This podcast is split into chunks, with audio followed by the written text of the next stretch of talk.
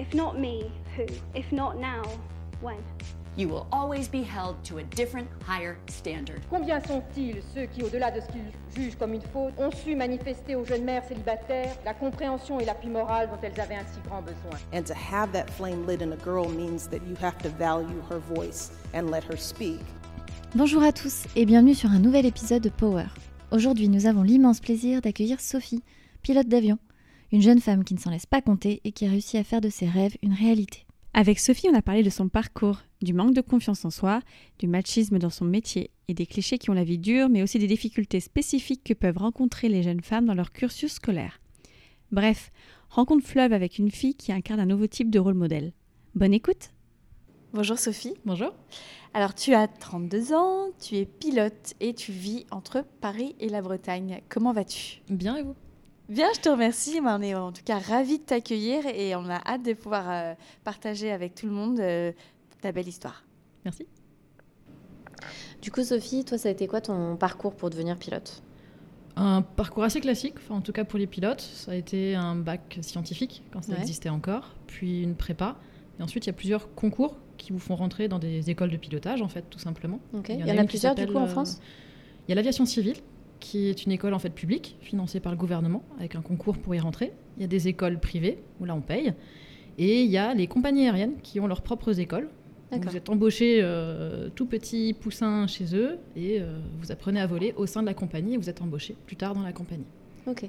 Toi, donc ton école, c'était. La euh, publique.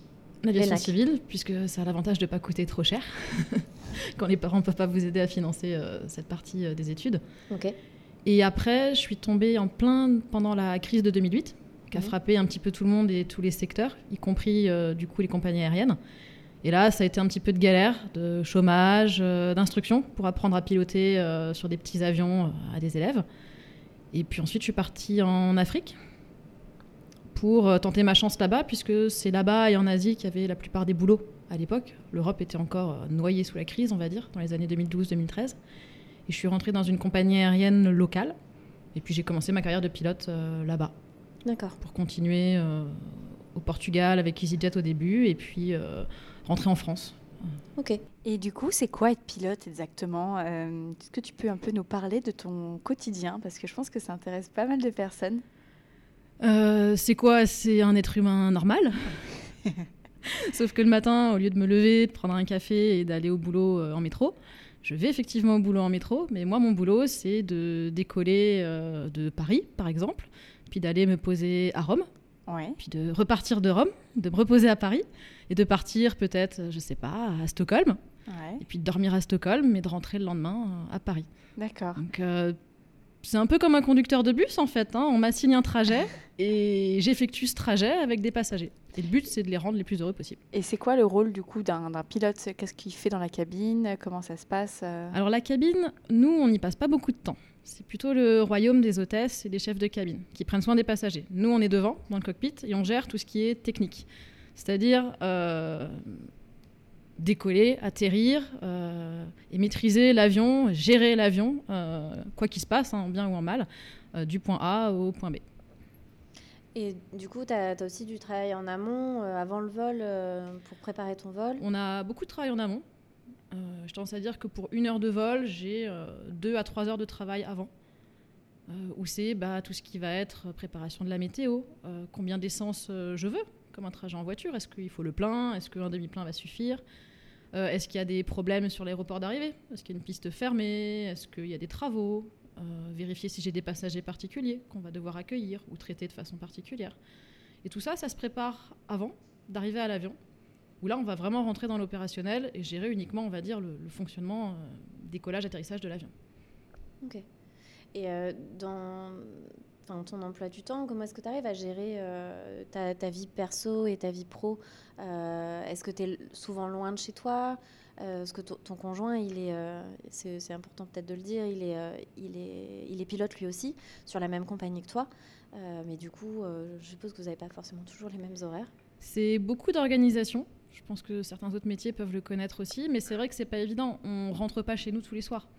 Je pars, je vais dormir dans différentes escales, différents pays, plusieurs soirs de suite, et je vais rentrer qu'à ce moment-là. Il y a certains mois où on se voit très peu, parce qu'on va avoir des emplois du temps différents. Il y a des mois où on va partir à peu près en même temps et rentrer à peu près en même temps. On va se voir un peu plus. Mais de toute façon, c'est une vie qui demande beaucoup d'indépendance. Et un conjoint, même s'il fait le même métier, qui est compréhensif, ça c'est sûr. Et est-ce que tu as toujours voulu faire ce métier? Hum, On va dire que oui, même si je pense que comme peut-être pas comme toutes les petites filles, mais enfin j'ai voulu être euh, danseuse étoile, avocate, euh, pilote de Formule 1, astronaute, euh, avocate d'affaires. Mais c'est vrai qu'assez rapidement, quand vous commencez à vous poser les questions sur ce que vous voulez faire plus tard, notamment en fin du collège, début du lycée, à chaque fois on a cette petite fiche euh, Qu'est-ce que tu veux faire plus tard? On commence à se renseigner, et c'est vrai que moi, euh, passer ma vie dans un bureau, c'est un truc où clairement je savais que c'est quelque chose que je ne voulais pas. Je n'aurais pas supporté. Faire 9h, 17h euh, tous les matins au même endroit, voir les mêmes gens, ça allait être très compliqué. Et j'ai toujours beaucoup voyagé avec mes parents pour les loisirs. Et j'ai commencé à prendre conscience que j'adorais les endroits où on partait en vacances, mais que finalement, même si l'endroit était magnifique, ce que je préférais le plus, ça restait encore le voyage en avion et l'aéroport. Euh, moi, j'étais toute excitée d'être dans un aéroport, je trouvais ça fantastique. Alors que pour beaucoup de gens, c'est stressant, fatigant, bruyant. euh, moi, je trouvais ça génial. Donc, euh, j'ai mis les deux ensemble, et assez rapidement, ouais, c'est devenu une évidence. Ok. Et euh, comment l'ont pris tes parents, du coup, quand, euh, quand tu as évoqué avec eux la possibilité que tu deviennes euh, pilote Ou que tu passes les concours, en tout cas? Pas très bien. Alors, on va dire qu'au début, si je reprends la genèse, 15-16 ans, on est encore jeune, il y a le bac à passer, donc de toute façon, c'était passe ton bac euh, scientifique, et puis le reste, on verra plus tard. Pourquoi pas? Ça va dans le bon sens. Après le bac, ça a été de toute façon, ben, tu feras prépa, et puis le reste, on verra après. Pourquoi pas? Moi, ça va dans mon sens. Pour être pilote, prépa, c'était logique dans la, progression. Donc jusque-là, ça allait.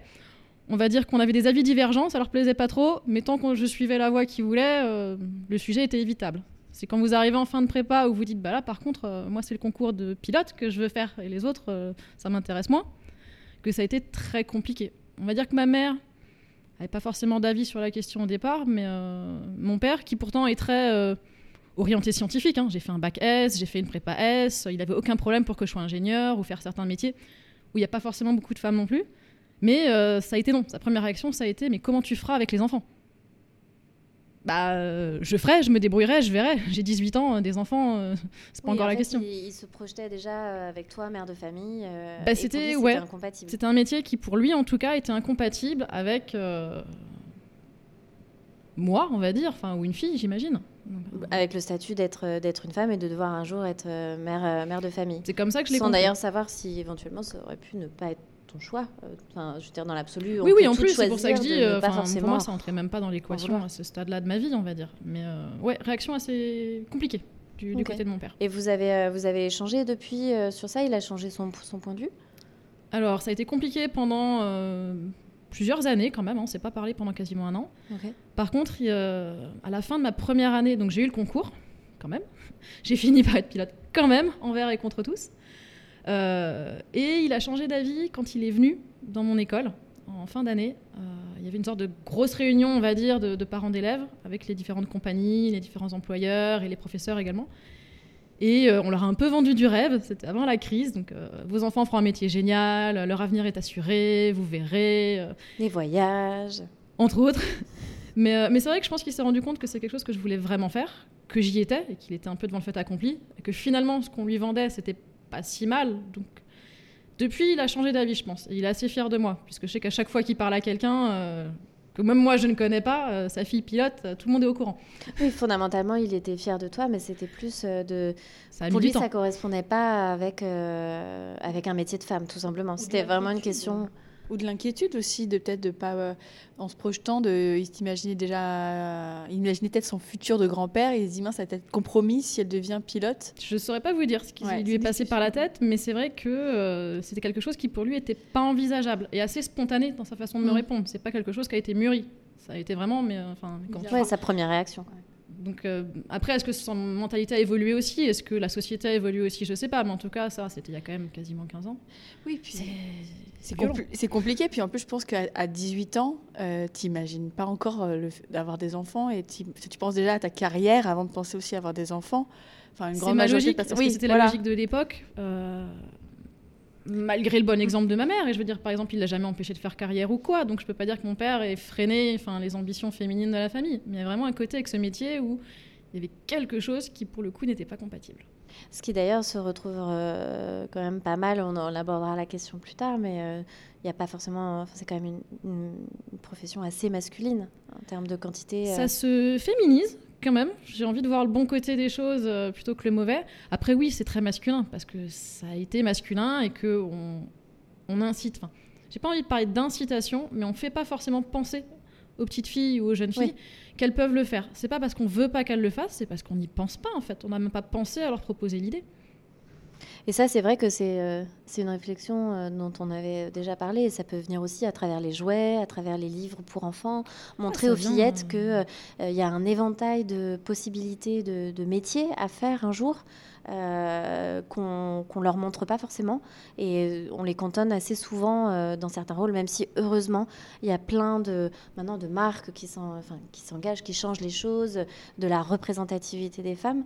Mais c'est vrai que c'est une vraie question et c'est dommage que, voilà, que des petites filles euh, ne pensent pas de prime abord que ça puisse être un métier C'est comme tout effet boule de neige, il faut commencer quelque part et plus on en voit, plus on va en attirer, plus on va en attirer, plus elles seront vues, plus elles vont en attirer, etc. Mais c'est sûr qu'on part de loin. Et, c'est vrai qu'il y a beaucoup de travail, je pense, à faire, aussi bien sur les jeunes que, que les mentalités. Et, euh, et du coup, c'est comment d'être une femme euh, pilote? C'est génial. Ouais. c'est... Il y a de tout, on va dire. Ouais. Je suis passée vraiment par tous les états. Euh, j'ai commencé donc ma carrière de pilote en Afrique. J'ai fait ensuite un an au Portugal et je suis rentrée en France. j'ai très très bien vécu mes années africaines et portugaises. Il y, y, a vraiment un côté où vous êtes quasiment la seule, de toute façon ou alors très peu, hein, on était trois femmes hein, dans, la, dans, la, compagnie à être pilote. Euh, donc on se marchait pas trop sur les pieds. Et euh, j'ai toujours été très très bien traitée. On est un peu une petite princesse parce qu'on parce qu'on est unique. On est la seule à faire ça et les gens vous admirent pour ça. À l'inverse, vous avez aussi, et malheureusement j'ai envie de dire plus en France qu'ailleurs, je l'ai ressenti, un côté un petit peu, alors je vais dire sexiste, mais je vais faire deux différenciations. Il y a ceux qui clairement se considèrent euh, enfin, supérieurs et qui vous le font sentir, ou qui parlent d'autres pilotes ou d'autres pilotes ouais, ou même de gens du sol ou ailleurs qui vont faire sentir un que c'est pas votre place ou alors deux qui vont être on va dire euh, irrévérencieux avec vous en vous traitant comme une marchandise. C'est quand même rare et il y a quand même beaucoup encore en France le côté où euh, ce que j'appelle un peu le gros lourd un peu maladroit qui va faire des réflexions sexistes mais sans s'en rendre compte en fait juste en essayant d'être gentil ou en n'ayant pas l'habitude de voler avec une femme donc il se dit il faut que je réagisse comme ça mais je sais pas comment y prendre et c'est toujours très délicat parce que c'est embarrassant, et pour lui et pour moi. Mhm. Et, c'est pas facile, parce que ça, je sais qu'il y a des choses qui ne feraient pas un copilote homme, par exemple. Et du coup, tu as un peu des anecdotes à nous raconter sur euh, euh, du sexisme au travail, par exemple, des choses qui te sont arrivées parce que tu es pilote et que du coup, tu as peut-être eu affaire à des réactions un peu euh, négatives, à peu près par rapport aux passagers ou par rapport à, à du personnel aussi, en te voyant en tant que pilote? Oh bah il y, y, a les classiques, si on parle de sexisme, bah, qui arrivait récemment en vol d'ailleurs, hein, ça doit faire 2-3 semaines. Euh, je volais, on était un équipage 100% féminin. D'accord. Toute une cabine féminine, une commandante de bord féminine et moi. Et euh, la chef de cabine, après le décollage, qui vient nous voir, qui dit oh, Vous vous rendez pas compte de ce que j'ai entendu Deux passagers qui montaient dans l'avion, je sais plus quelle destination européenne. deux collègues ou deux potes, l'un qui dit à son collègue oh, Et t'as vu, en plus, c'est des femmes mais vraiment de façon péjorative, en mode oulala, là là, euh, on va craindre pour notre vie quoi. Si elles savent conduire les voitures comme les avions, c'est ça? C'est un peu ça, les avions comme les voitures. C'est un peu ça quoi. Et en plus elles sont deux quoi. Euh, ce qui nous a fait beaucoup rire dans l'absolu, est-ce que vous voulez dire à ces gens-là? Rien. Donc elle nous l'a dit à nous, mais bon, ça reste un client, on va pas faire de réflexion. Bien sûr. Par contre, l'atterrissage s'est très très bien passé. On a fait un bel atterrissage tout doux, comme les passagers aimeraient en avoir tous les jours, où on sent rien et tout. Euh, et, la chef de cabine s'est quand même permis de faire une petite réflexion euh, aux passagers débarquants en disant bah, Bon séjour, messieurs, etc. Et vous avez vu, elles ont bien posé l'avion. Petite vengeance. Ouais, je pense que j'aurais aimé dire ce genre de réponse en, voyant. entendu, un homme aurait peut-être pas fait mieux. on, aurait rebondi, ça peut être possible ça. En tout cas, c'est vrai que c'est quand même assez révélateur euh, de voilà de. C'est pas tous les jours, mais, c'est heureusement pas tout le monde et pas tous les jours. Et tu nous disais que euh, du coup, c'est une, une, comment, une, fonction qui se, qui se féminise et qu'il y a de plus en plus de femmes, heureusement, qui se tournent vers ce métier. Mais est-ce que tu dirais qu'il y a une différence entre les femmes pilotes d'hier et celles d'aujourd'hui? Alors moi, je trouve, euh, en tout cas à l'heure actuelle encore, ce que je peux comprendre, je vole avec des commandants de bord. Le commandant de bord, si je fais une progression de carrière de pilote, on va dire, c'est vraiment un peu la promotion ultime Donc euh, c'est pas des, des tout petits jeunes qui sont commandants de bord. C'est des gens, par exemple les femmes avec qui je vole, elles ont en général 45, 50, si c'est pas déjà 60 ans. Oui, parce que juste pour qu'on spécifie, toi, tu- pour l'instant, au début de ta carrière, tu es copilote. Voilà. Et euh, au bout d'un certain nombre d'années, tu deviendras commandant de bord. C'est Juste ça. pour qu'on explique ce que tout, Oui, tout on pas ne sait pas forcément dit au début, ouais. euh, comment ça fonctionne. Euh, on va dire que le commandant de bord, bah, ce sont les chefs, et moi je suis le sous-chef. Et donc quand je vole avec des femmes qui sont commandantes de bord, elles sont quand même d'une génération qui est plus ancienne que la mienne. Et euh, autant je vois l'évolution au sein des copies, où on porte notre niveau uniforme qui est un peu sexy, bien taillé, où on assume notre féminité, que ce soit des talons, des coiffures, des boucles d'oreilles. Autant la génération d'avant, en tout cas moi je l'ai perçue comme ça quand je suis arrivée, euh, il y a vraiment un côté où elle se fondait dans, dans la masse masculine, on va dire, mais j'ai envie de dire à un niveau même physique, c'est-à-dire euh, je prends aucun soin de moi et limite je me dégrade même en portant ma chemise le plus large possible, en mettant des grosses chaussures de sécurité, en portant un uniforme le plus masculin possible. Ouais, elles essaient d'a- d'adopter des codes masculins. euh. Voilà, pour se fondre dans le décor, parce que euh, je pense qu'à leur époque, il fallait vraiment se battre et être comme un homme pour être accepté. Alors que nous, maintenant, enfin, en tout cas moi, ma génération, j'ai pas eu l'impression de me battre parce que j'étais une femme pour être pilote. Pour certaines choses, oui, mais au quotidien, euh, j'ai pas l'impression de devoir ressembler à un homme. Au contraire, j'assume ma féminité et j'en suis fière. Et l'un n'exclut pas l'autre. Tu penses que c'était plus pour euh, d'adopter ces codes, c'était plus pour leur ressembler et que du coup de pas noter la différence ou pour ne pas attirer l'œil peut-être par rapport au- à des remarques euh, sexistes ou sur, le, sur la Je féminité de manière générale On, on parle quand même de génération où une femme pilote, je pense, il faudrait leur demander à elles comment elles l'ont vécu, était quelque chose de pas facile. Donc il fallait, un, effectivement, euh, se faire oublier, entre guillemets, aussi bien ressembler à un homme que ne pas ressembler à une femme. Pour moi, les deux vont ensemble. C'est-à-dire, effectivement, ne pas se prendre de réflexion, etc. au quotidien. Et en plus, vraiment essayer d'être un homme pour être traité comme un homme. Et alors que maintenant, moi, j'ai envie de dire, bah, traitez-moi comme une femme, j'en suis une. Euh, ça m'empêchera pas d'être pilote et garçon manqué en même temps. Elle, il y a vraiment, j'ai l'impression, ce côté de. euh, ouais, j'assumais pas ce côté féminin parce que si je veux pouvoir faire ma passion, c'est comme ça que ça se passe et pas autrement.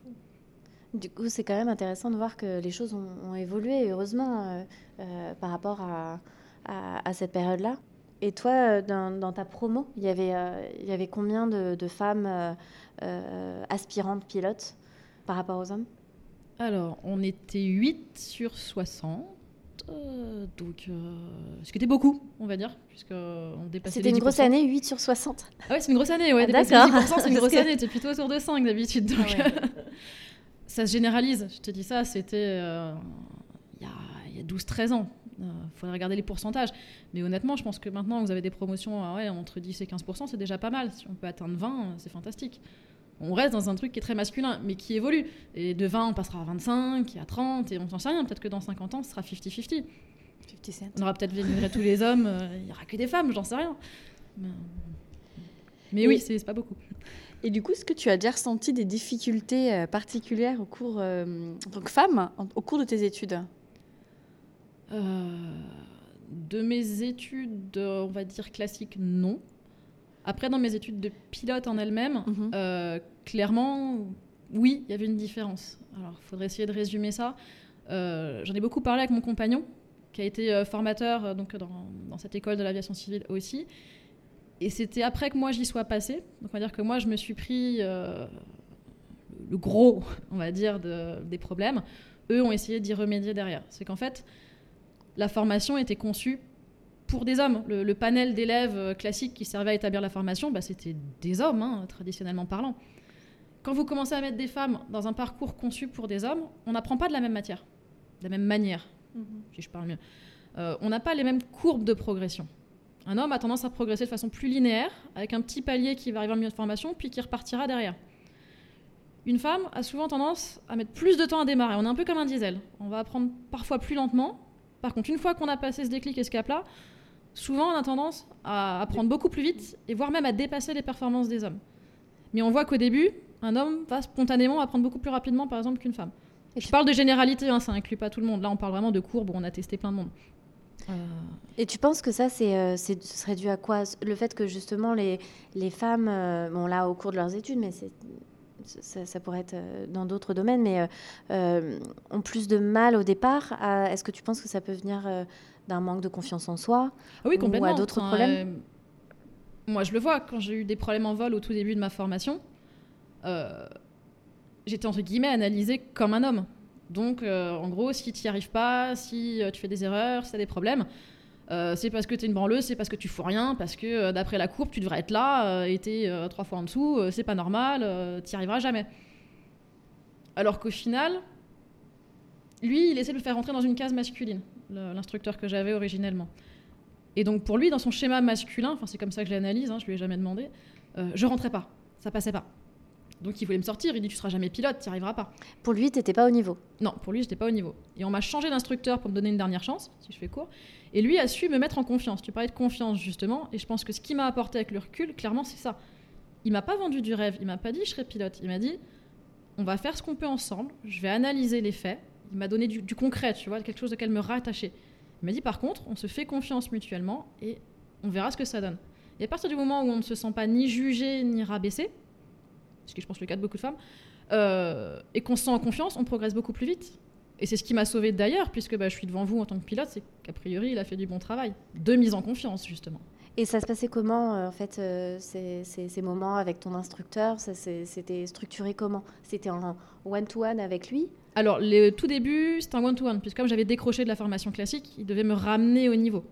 Donc, je volais uniquement avec lui, hors de tout groupe. En général, on est des groupes de 3 ou 4 élèves. Là, moi, je volais toute seule au départ.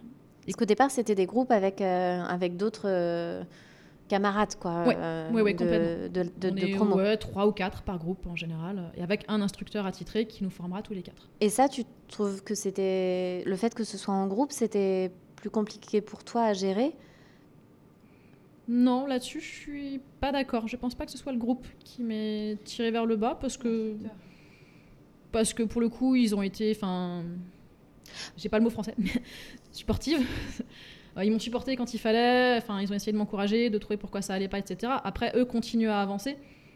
À un moment, eux, ils sont plus loin dans la formation. Moi, je suis décalée. C'est compliqué pour eux de rester à faire des choses simples quand ils font des choses plus compliquées. Mais je le mettrais par exemple pas sur le dos des camarades ou de l'environnement, mais, euh, vraiment plus d'un instructeur qui a pas su, je pense, entre guillemets, s'adapter à moi. Est-ce que serait- pour toi, ce serait un peu comme, euh, un, syndrome de l'imposteur au départ, de te dire que finalement, c'était pas ta place et que, euh, quand ça a commencé à pas forcément être évident, tu as un peu perdu tes moyens? Euh, oui, complètement, mais ça va avec le manque de confiance. hein. Je me suis mis énormément de pression quand, euh, je suis arrivée. Toute la théorie s'est très très bien passée. C'est quelque chose que je maîtrise, je suis dans un environnement connu, euh, je sais comment ça se passe venant de prépa, donc passer des examens écrits, quelque chose qu'on sait faire, c'est pas très inquiétant. Passer à une formation pratique, apprendre à piloter concrètement dans un avion, j'avais une pression de dingue, sachant qu'en plus, euh, dans, la famille, on avait l'impression que je ferais jamais ça, enfin, la pression venait de tous les côtés. Et c'est vrai que si on vous met pas en confiance au départ, euh, enfin, je me suis tuée toute seule, quoi. Oui, puis tu avais aussi besoin de leur prouver que tu pouvais le faire aussi, que t- ils avaient eu raison de, de tes, cou- enfin, tes parents de finalement de te laisser faire. euh, Oui, il y a beaucoup de choses à prouver à tout le monde d'ailleurs. Et tu as eu envie du coup de, tout arrêter? Est-ce que ça t'est traversé l'esprit ou? Pendant cette période-là, oui, plein de fois d'ailleurs. Et euh, je l'aurais certainement fait si euh, j'avais pas eu un très sale caractère. et deux, trois copains aussi euh, très très proches qui, qui m'ont tenu à bout de bras quand, quand ça allait pas et qui n'ont rien lâché. Et euh, qui m'ont aidé à rester à flot. Mais euh, oui, on se les pose ces questions. On se dit, est-ce que j'aurais pas, je devrais pas faire autre chose? Est-ce que finalement, c'est pas les autres qui ont raison? On veut rentrer dans le moule de la société et se dire, bah, après tout, c'est peut-être eux qui ont raison. Mais comme Ouais. j'ai un sale caractère et que j'aime pas avoir tort et que j'avais dit que je voulais être pilote, et ben, j'ai dit à tout le monde que je voulais être pilote. Et j'ai bien fait puisque c'est ce qui m'a sauvé. Et du coup, il y a une, une sorte de solidarité aussi entre, dans, cette- dans ce- cette école ou entre pilotes? Ça, tu l'as Ouais. ressenti comment, toi, du coup? C'était vraiment tous proches et ça vous a. C'est comme toute micro-société. Ouais. Tu as des gens avec qui tu se rapproches, Ouais. tu auras aussi des détracteurs. Donc euh, j'ai eu de tout. Je pense aussi par ma faute, parce que je me suis aussi isolée à un moment de beaucoup de monde. Quand vous êtes un peu seul contre les éléments, vous avez tendance à plus vouloir voir grand monde. Après, euh, comme dans toute situation difficile, hein, que ce soit euh, sentimentale, professionnelle, pratique, euh, vous avez les pour, les contre et les neutres. Quoi. Mais globalement, si. y a- je trouve en tout cas que c'est une école où il y a une grosse solidarité, aussi bien féminine que masculine d'ailleurs. Je fais pas de différence dans ce sens-là. Euh, pour se serrer les coudes. Et on se serre les coudes encore aujourd'hui d'ailleurs. Ça, c'est important. C'est important. Et du coup, entre femmes, vous étiez. euh, Il y avait une euh, petite sororité entre vous ou C'était. Mm, Pas vraiment. pas vraiment C'était la compétition? Non, mais je pense que non du tout. Mais je dirais plutôt, ouais, de la franche camaraderie au mieux, de l'indifférence au pire. On aime bien, je pense, quand on fait un métier masculin. Je vais peut-être me mettre des femmes à dos en disant ça, mais si on est honnête avec soi-même, moi, c'est un environnement que j'aime bien, et je pense que pas mal de femmes aussi qui font des métiers masculins, on les a pas choisis par hasard. On aime travailler soit de façon masculine, soit dans un environnement masculin. Je saurais pas dire exactement, là il faudrait peut-être un petit pour analyser tout ça. Euh, mais je sais que par exemple, euh, ayant grandi dans des classes avec quasiment que des filles, euh, c'est quelque chose que moi j'ai du mal à supporter. J'ai un côté très garçon manqué qui s'exprime aussi dans un métier masculin et où vous êtes un petit peu aussi dans ces métiers très masculins, un peu l'idole, la petite princesse. Vous êtes la seule entourée d'hommes. Et si je poussais la, comparaison un peu loin, même si je pense que c'est caricaturé, vous avez un petit peu une cour en fait. Mhm. Vous êtes la princesse, vous avez une cour de courtisans tout autour. Euh, et pas de concurrence, et c'est très agréable. Vous n'avez pas à vous justifier, vous avez des gens qui sont gentils avec vous, etc. Et, on se sent vraiment isolé. Donc il y a un peu de ça. C'est-à-dire que souvent on a tendance à dire dans les avions, soit euh, deux femmes s'entendent très bien, soit elles se détestent. Euh, et je dois reconnaître que c'est vrai. je ne peux pas vraiment dire que j'ai l'indifférence en général. Soit ça se passe pas bien, euh, soit au contraire, on est best friend, c'est génial. C'est assez extrême. Il n'y a, pas juste milieu. Il n'y a pas juste non, il n'y a pas juste milieu, je trouve. Par rapport à peut-être d'autres métiers où on est plus consensuel. Et du coup, en tant que, pilote, euh, femme, est-ce que tu as déjà eu des réflexions de d'hommes d'équipage masculin en ton égard, où il y a eu des, anecdotes un peu sexistes qui sont arrivées là-dessus Ah bah typiquement, au, tout début où je suis arrivée à, Air France, alors tout début, les six premiers mois, on va dire, euh, un cas, enfin je m'en souviendrai toute ma vie, je vole avec un commandant de bord. Euh, on nous appelle pour aller à Lisbonne. Bon, allons à Lisbonne. Euh, je le connais pas, il me connaît pas. Et on va à l'hôtel ensemble et on marche pour aller à l'hôtel. Et il est systématiquement deux mètres derrière moi moment, bon, je ralentis un peu. Je me dis, je marche trop vite. Euh, il est peut-être en train d'écrire son téléphone. Donc je ralentis, je ralentis, je ralentis. Et toujours à marcher de mètres derrière moi. Donc à un moment, je finis par m'arrêter en me disant, tu veux que je t'attende? Ou il y a un souci euh, Qu'est-ce qui va pas Et là, il me sort, bah non, et pourquoi je me priverais de la vue Ah mon dieu. Donc en fait, il marchait deux mètres derrière moi juste pour mater mes fesses. Sympa. Et là, je me suis dit que le retour de vol allait être très, très, très compliqué. Très long aussi. Et j'ai eu la chance de ma vie. C'est qu'on devait ramener un avion qui était cassé sans passagers à bord. Et en fait, ils ont réussi à réparer l'avion et du coup, ils n'ont pas eu besoin de nous. C'est l'équipage qu'il avait avec les passagers qui a fait le vol normal. Et nous, on est rentré, euh, ce qu'on appelle en mise en place. En fait, ils nous ont mis sur un avion euh, Air Portugal ou je sais plus quoi, enfin pour rentrer de Lisbonne euh, en tant que passager. Ah, c'est ça, en tant que passager. ça, c'est je sais pas si j'aurais été capable de voler avec lui. Quelqu'un qui vous sort ça, enfin, c'est aucun respect. Et tu, l'as pas recroisé ensuite euh, Non, pour l'instant, je l'ai pas recroisé, mais je garde son nom précieusement dans un petit calepin. Mmh. si je le vois, euh, c'est très net, je vole pas avec lui. Ouais. Euh, on est là pour garantir la sécurité inadmissible comme, comme réaction. C'est pas pour lui foutre des baffes en plein milieu du. Enfin... oui, tu vas mettre la, sécurité des passagers. Il faut imaginer qu'on est enfermé dans 2 mètres carrés, donc si ça passe, passe pas bien.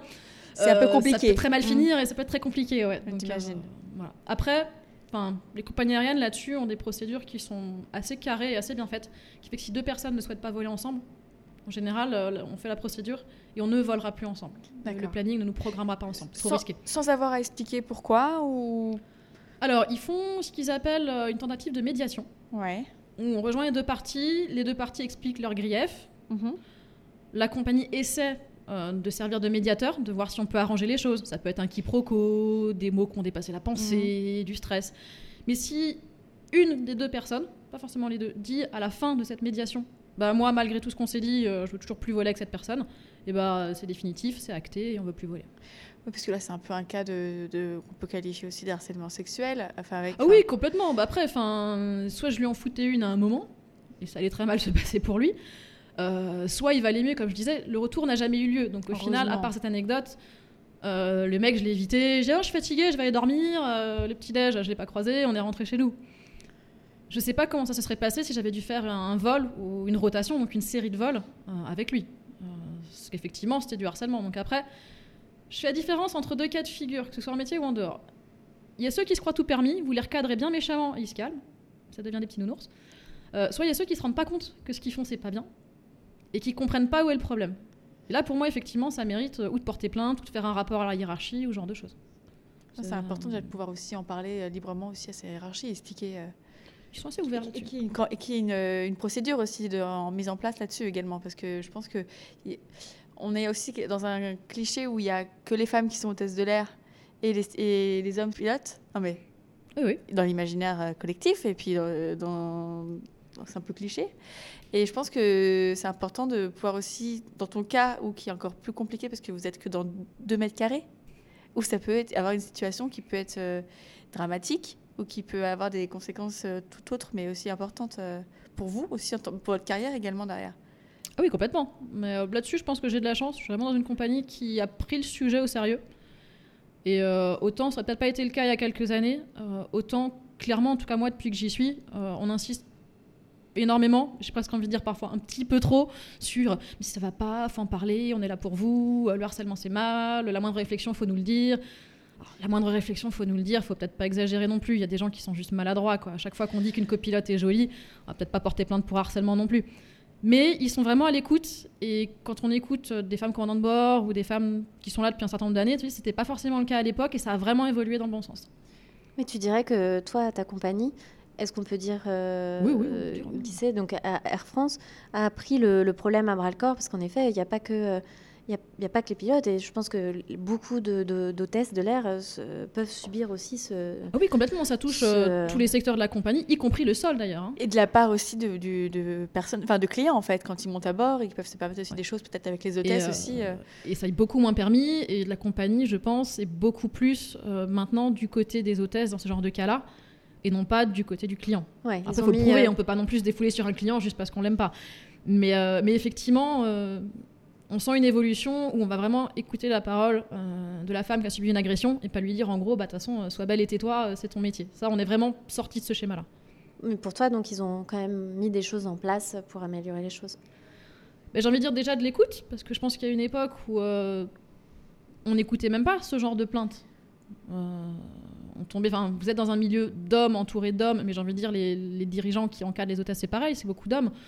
Euh, on leur disait, bah, euh, en gros, c'est quoi ton problème? Ferme ta gueule, et puis euh, si t'es pas contente, tu peux aller voir ailleurs. Là, je pense que maintenant, on écoute, c'est-à-dire qu'on n'ignore plus le problème. De là à dire qu'ils ont résolu le problème, peut-être pas non plus poussé non plus, mais le plus grand pas pour moi est franchi. On en parle, on écoute, et s'il y a besoin d'une action, on la prendra. Mais au moins, on trouve plus une porte close. Et ça, pour moi, c'est le premier grand pas. Mm.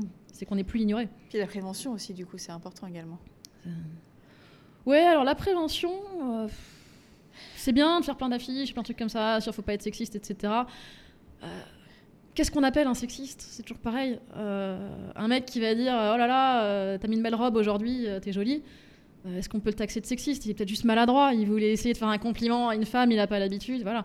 À l'inverse du gros porc qui effectivement va vous mater euh, et se tromper de toilette des femmes euh, tous les jours ou des choses comme ça. euh. C'est jamais facile pour moi de faire de la prévention. Ça passe plus par de la communication. Dire aux hommes c'est mal, à un moment ils feront plus rien non plus. On va se retrouver dans l'extrême inverse. l'égalité des sexes, c'est l'égalité. C'est pas le pouvoir aux femmes. Enfin, faut pas tomber dans l'extrême inverse pour moi. Euh, Oui, c'est important de le dire aussi. Et euh, question qu'on pose euh, assez, euh, qu'on pose à tous nos, nos, nos invités.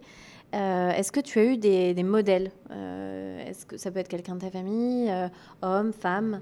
Est-ce qu'il y a des gens qui t'ont porté finalement oui, bah alors, enfin, facilement, le fameux instructeur dont je parlais, qui, qui a su m'apporter confiance et stabilité, et finalement, c'est grâce à lui que je suis là aujourd'hui, parce qu'il a su adapter sa pédagogie à une fille qui en plus était un peu en détresse, parce qu'une fille un peu en détresse, bon, bah, ça pleure, c'est émotif, c'est compliqué. Enfin, il a vraiment su être à l'écoute, et, euh, et pour ça, enfin, c'est quelqu'un qui aura toujours une place particulière euh, pour moi. Et quelque chose qui me fait rigoler, c'est que je sais qu'après coup, quand il y a eu euh, des filles qui ont eu des problèmes en formation ou qui étaient dans là où il apprenait aux élèves, on lui refilait les femmes. Il dit Toi, tu sais y faire avec les femmes.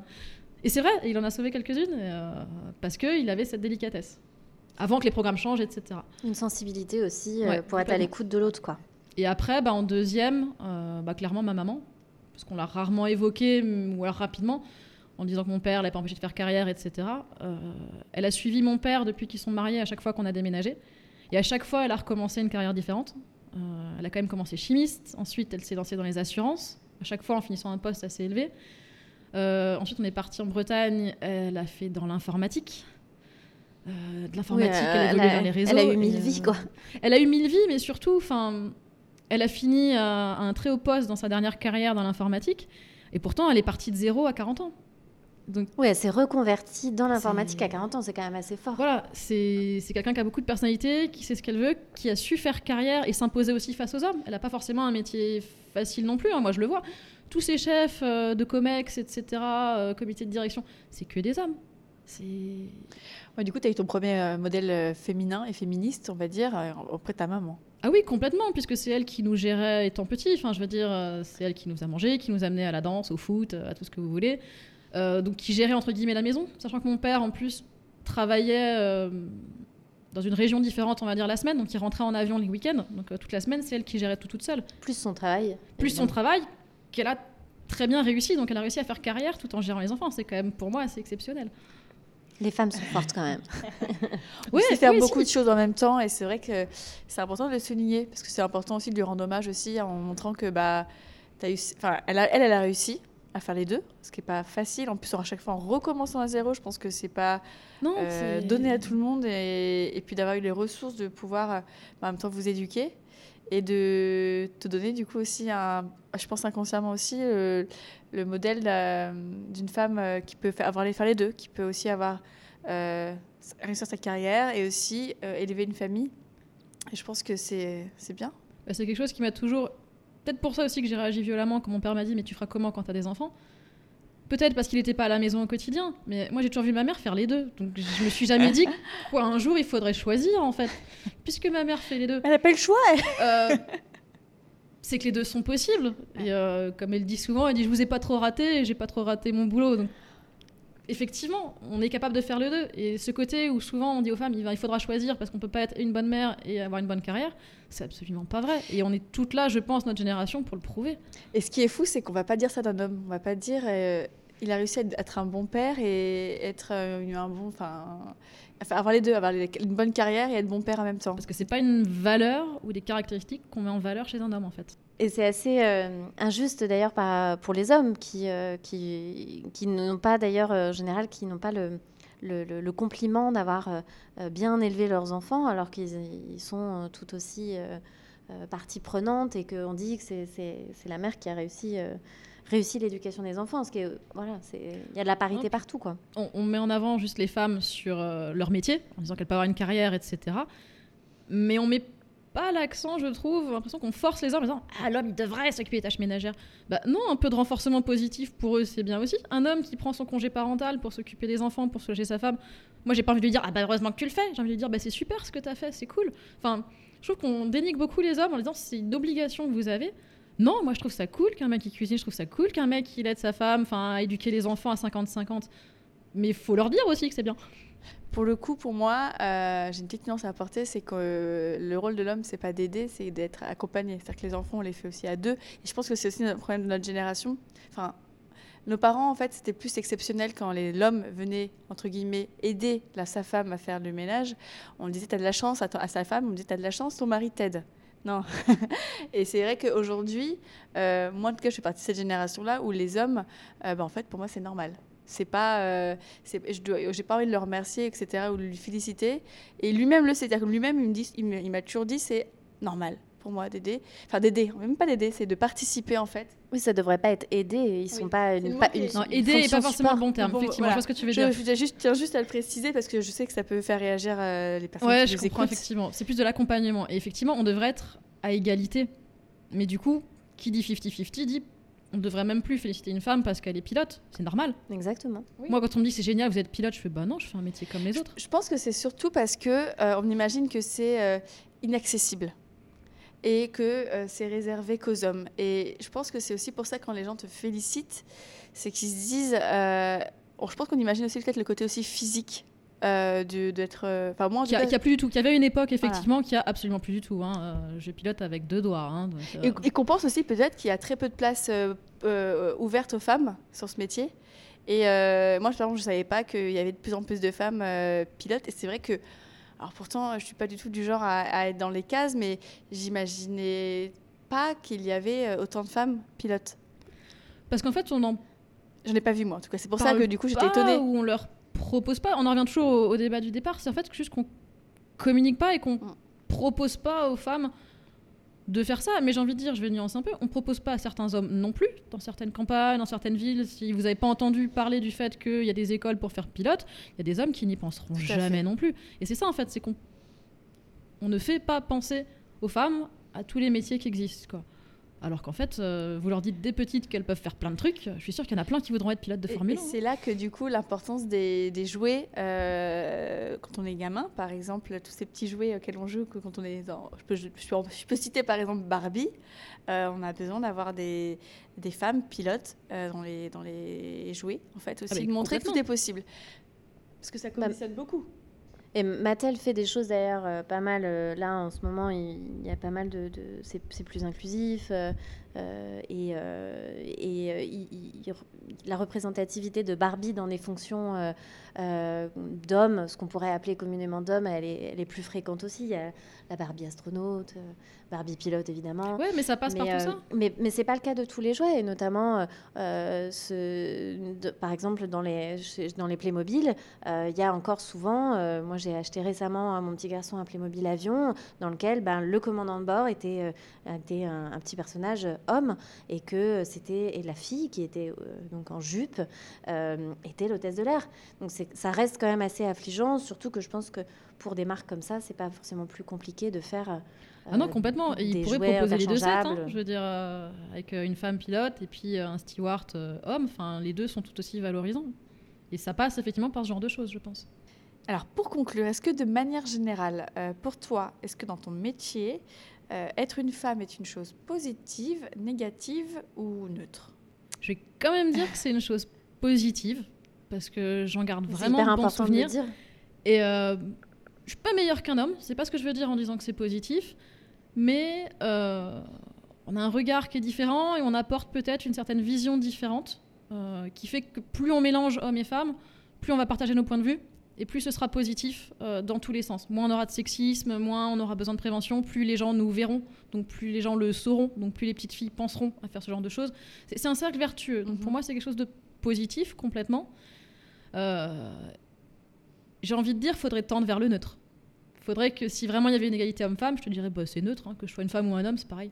Je pense que ça sera peut-être dans 50 ans. Quand... Ou plus proche, j'es- j'espère, plus rapidement. Bien sûr, mais ce que je vois, c'est que c'est quand même un peu long à se faire. Mais c'est encourageant, c'est qu'on espère tous arriver à neutralité en fait. Tous les grands changements sont longs. voilà. C'est des histoires de génération, Ouais. et je sais qu'il y a des choses où ma grand-mère est très fière de moi, mais c'est des choses sur lesquelles je ne la changerai pas, parce que c'est sa mentalité et qu'on peut pas tout changer en, Bien 5 sûr. ans ou 10 ans. Donc euh, nos, nos enfants seront encore plus égalitaires que, que nous, et ainsi de suite. Nos petits-enfants aussi. J'espère bien. En tout cas, merci Sophie d'être venue. Merci d'avoir euh, partagé avec nous euh, ton parcours, ton expérience, ta vision aussi euh, hyper intéressante sur, sur plein de sujets. On a été ravis de, t'accueillir. Merci Bien. beaucoup. Plaisir partagé, et merci à vous de m'avoir reçu. À bientôt. Merci à tous de nous avoir écoutés et merci beaucoup à Sophie d'avoir partagé avec nous ses confidences. On espère que cet épisode vous inspirera et vous boostera. Un tout grand merci à l'Hôtel Hoxton de nous avoir reçus. Si vous avez aimé cet épisode, n'hésitez vraiment pas à nous mettre 5 étoiles sur iTunes et un commentaire. Cela nous aidera beaucoup à faire connaître et faire vivre Power. À bientôt pour un prochain épisode et n'oubliez pas de croire en vous.